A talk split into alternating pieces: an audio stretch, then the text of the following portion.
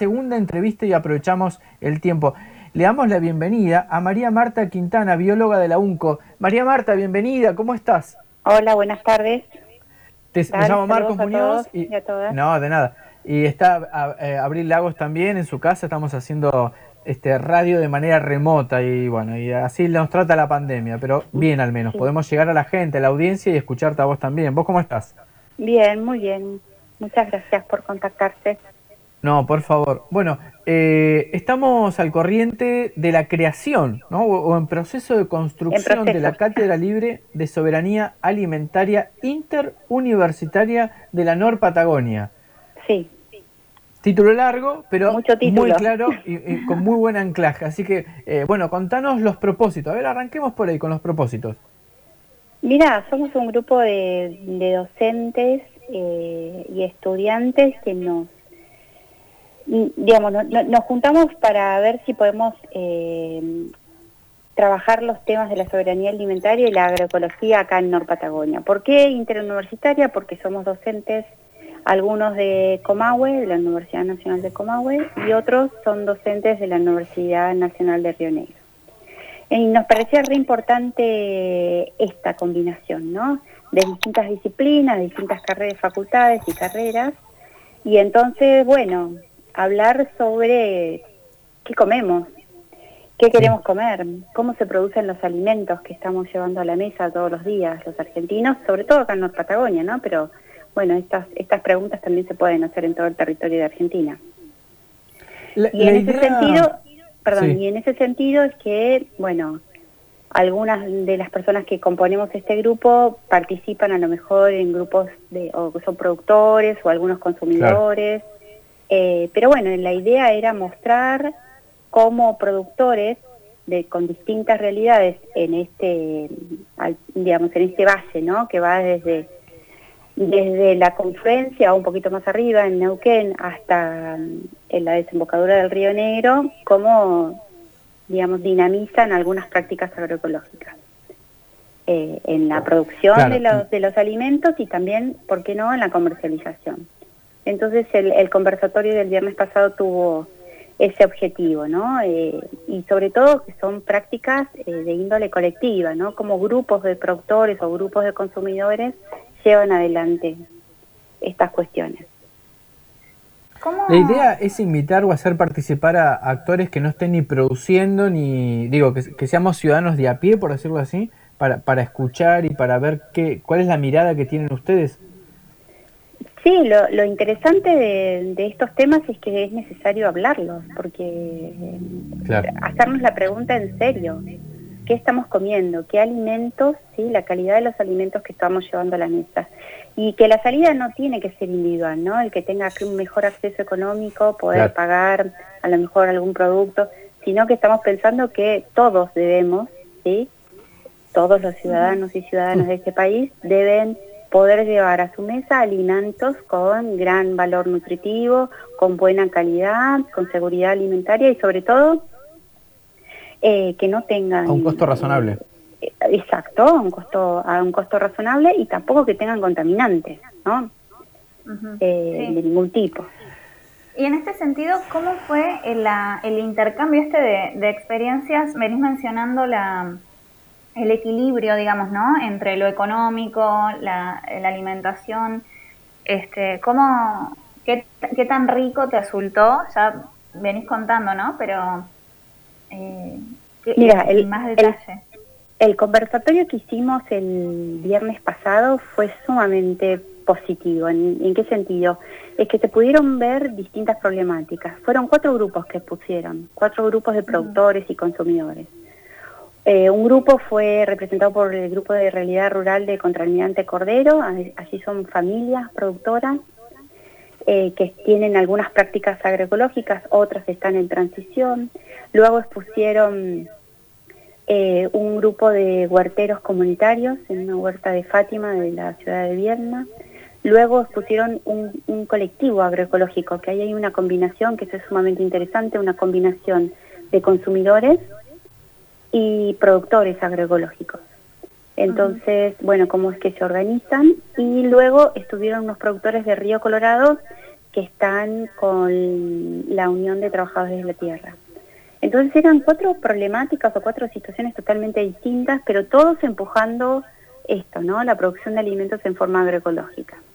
Obviamente una de las, de las problemáticas que sí salió, digamos, en, el conversatorio fue el acceso a la tierra. Entonces hay muchos de estos productores hortícolas, sobre todo en Río Colorado y en, y en Viedma, que tienen poco acceso a la tierra, ¿no? La mayoría alquilan y, los alquileres, bueno, genera que, que, no que no puedan tener continuidad en algunos en algunos cultivos o que digamos el, el, mejoramiento que se puede hacer en, en, cuanto a la fertilidad de la tierra después eso tienen no le no les renuevan el contrato y, y tienen que volver a empezar en otro predio y, demás. Entonces hay un montón de aspectos que empiezan a hacer ruido en esto que comemos y cómo lo hacemos y cómo se producen los alimentos que estamos queriendo comer no entonces eh, el acceso a la tierra, por ejemplo, es una es un es un tema muy muy importante.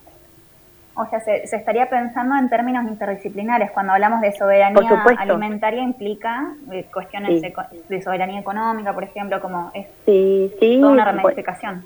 claro, tiene que ver con comercio de cercanía, o sea, que haya pocos kilómetros que tengan que, que transitar esos alimentos para que lleguen a la mesa de las personas que tiene que haber obviamente precio justo, cómo es el rol de las mujeres en, en esta digamos en esta actividad. Eh, bueno hay un montón de, de cuestiones. Otras problemáticas tienen que ver incluso por ejemplo con el acceso al agua. Claro claro también, también. Eh, María Marta, y a partir de, todas estas eh, conversaciones que van surgiendo temas muy interesantes, porque ninguno de los temas que estás abordando, por ejemplo, el acceso al agua, el acceso a la tierra, la calidad de los alimentos que llegan a la mesa, los costos, eh, son temas realmente complejos que nos cruzan a todos. además de esta discusión o, de compartir esto entre distintos actores, ¿piensan ir un poco en otro plano, por ejemplo, y pedir reuniones con alguna comisión pertinente en la legislatura, porque esto indudablemente implica hablar de políticas públicas con perspectiva en derechos humanos. Sí, sí, pero también eh, es necesario que todos conozcamos qué es lo que se quiere pedir, ¿no? Claro. Entonces, por eso partimos de la simple pregunta, ¿qué estamos comiendo? ¿Sabemos lo que estamos comiendo? ¿Sabemos cómo se producen estos alimentos? Entonces, en la construcción de este sentido es necesario que, bueno, que todo el mundo sepa que estamos comiendo, ¿sí? Eh, saber que la mayoría de las frutas y hortalizas que llegan a nuestra mesa tienen un alto contenido de plaguicidas. Eh, y eso lo consumimos y se lo damos a nuestros niños, a nuestros ancianos y nosotros como adultos también lo comemos. Entonces, bueno, en la medida que todos y todas estemos más anoticiados más informados, eh, vamos a poder pedir políticas A mí me parece que la, la, información, creo que uno ya sabe que está, están llegando alimentos que tienen mucho insecticida. De hecho, aquí hemos entrevistado también a otro docente de la universidad. El tema es que eh, no tenemos, digo, no, hay opción. ¿A dónde uno compra de algún alimento que no esté cruzado? ¿El Estado te lo permite?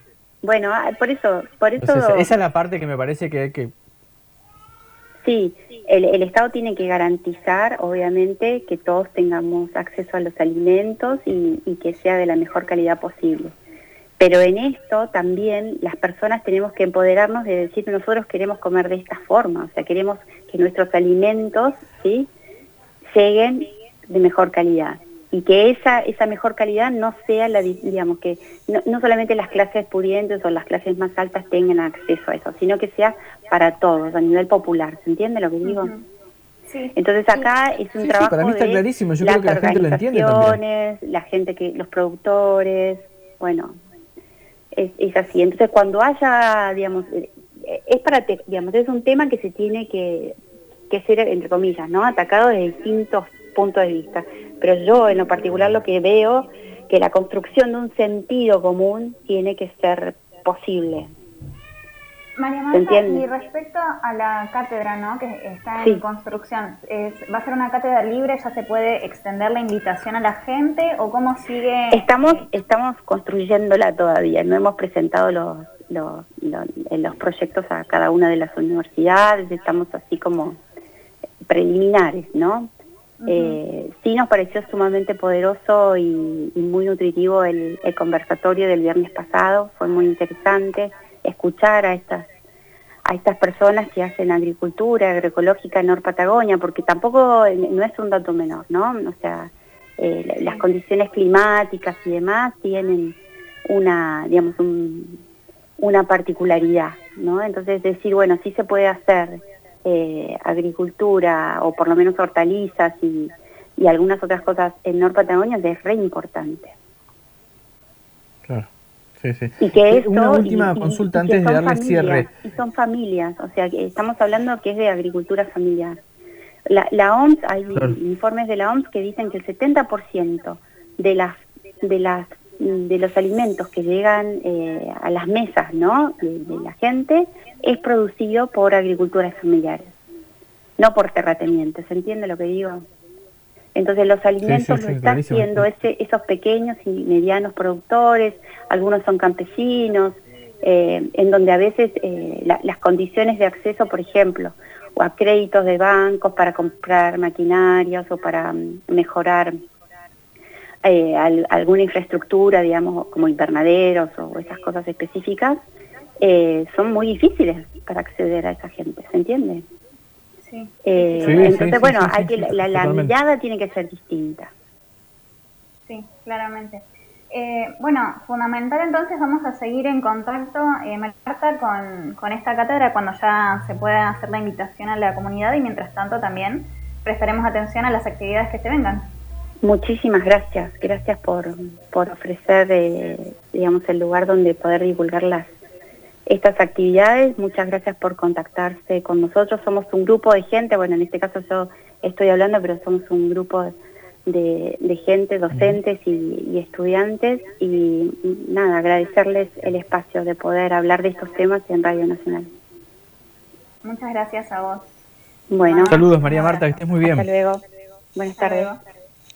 María Marta Quintana, bióloga de la UNCO, contándonos sobre la experiencia que fue hacia la, soberanía alimentaria de la Nor Patagonia, encuentro de experiencias, que están armando un equipo docente junto con estudiantes, la cátedra en construcción, cátedra libre de soberanía alimentaria interuniversitaria de Nor Patagonia. Y sobre esto nos llegaron mensajes de la audiencia, Marcos, te cuento. Va, buenísimo, compartirlos. Eh, así que le mandamos un saludo muy grande a Paloma que nos dice, acá trabajando también de manera remota, se sigue bancando la radio.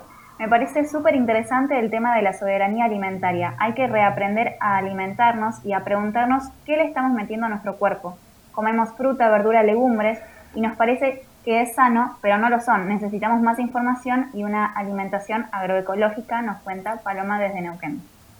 Eh, la verdad, el tema alimentario yo creo que es un tema, eh, además de que me apasiona, creo que es un tema que, merece un tratamiento muy, muy eh, pausado, muy tranquilo, ir explicando, porque yo comparto lo que tiene razón, eh, tenemos que tomar conciencia, pero me parece que ya tomamos conciencia, hay una gran parte que sí, el tema es que no hay mucha opción. Y además eh, ella dijo algo que para mí es central, el tema de los costos. ¿Cuánto te sale comprar eh, una docena de huevos de estas familias que, que, te venden los huevos que no... Ahí me sale la palabra estresado, digamos, pero bueno, no me acuerdo cómo se llama. sí, de gallina, en, en, en se le llama gallinas de huevos de Huevos de gallinas felices. Bueno, eso, así, así, lo perfecto. Eh, los costos de eso, manzanas que no hayan pasado por los agroquímicos. Y la verdad que el sueldo hoy no te alcanza para alimentarte de esa forma. Y uno llega a lo que puede. Pero sí hay que tratarlo. Estoy de acuerdo, porque después viene la enfermedad y no sabemos qué nos pasa al cuerpo, ¿viste? Está bueno esto que. Eh, Está buenísimo. Más o menos de lo, de lo que venía hablando, de eh, verlo desde, una, hablando desde una cátedra, verlo de manera interdisciplinar, como mencionaba, que también mencionó el género, mencionó la economía, eh, varias cosas interesantes, que es lo que sucede también, por ejemplo, cuando hemos hablado acá ya en otros momentos del fast fashion y de todo lo que implica, por ejemplo, vestirse conscientemente y andar averiguando las marcas que respetan absolutamente todo este, y que tienen son, son marcas caras claramente porque tener trabajadores en blanco tiene su costo y es lo que hay que hacer, es la ley, pero eh, es, es, esta, este debate que trae al privilegio, volvemos nuevamente con esta palabra tan nombrada en espejo de concreto, sí. Este, como cuando decimos el privilegio que tenemos de trabajar de manera remota, el privilegio que tenemos de saber lo que comemos, de, dar esta, esta cuestión también de, poder participar en cuestiones comunitarias, ¿no? Amigos de la jardinería, eh, no sé si tienen huerta, pero es un espacio tienen huerta. verde. Sí, tienen una huertita, creo. Sí, sí, sí, Por ejemplo, ¿no? Este, es, interesante repensarlo desde todas estas aristas, ¿no? No, totalmente de acuerdo, yo estoy de acuerdo, eh, te digo que me, encanta y creo que lo justo es que la alimentación sea de calidad y a un costo razonable. Hoy los costos son, ya, comprar cualquier cosa ya es costosísimo, eh, pero si querés comprar algo que realmente esté alejado de los agrotóxicos y demás, eh, sí, la verdad que no es, para mí no es una discusión sencilla, pero hay que darle, porque hay que ayudar a pensarnos entre todos, ¿viste? Bueno, vamos a un tema musical. Sí, totalmente. sí, abrir Proponer. Vamos a escuchar a Loli Molina un minuto antes.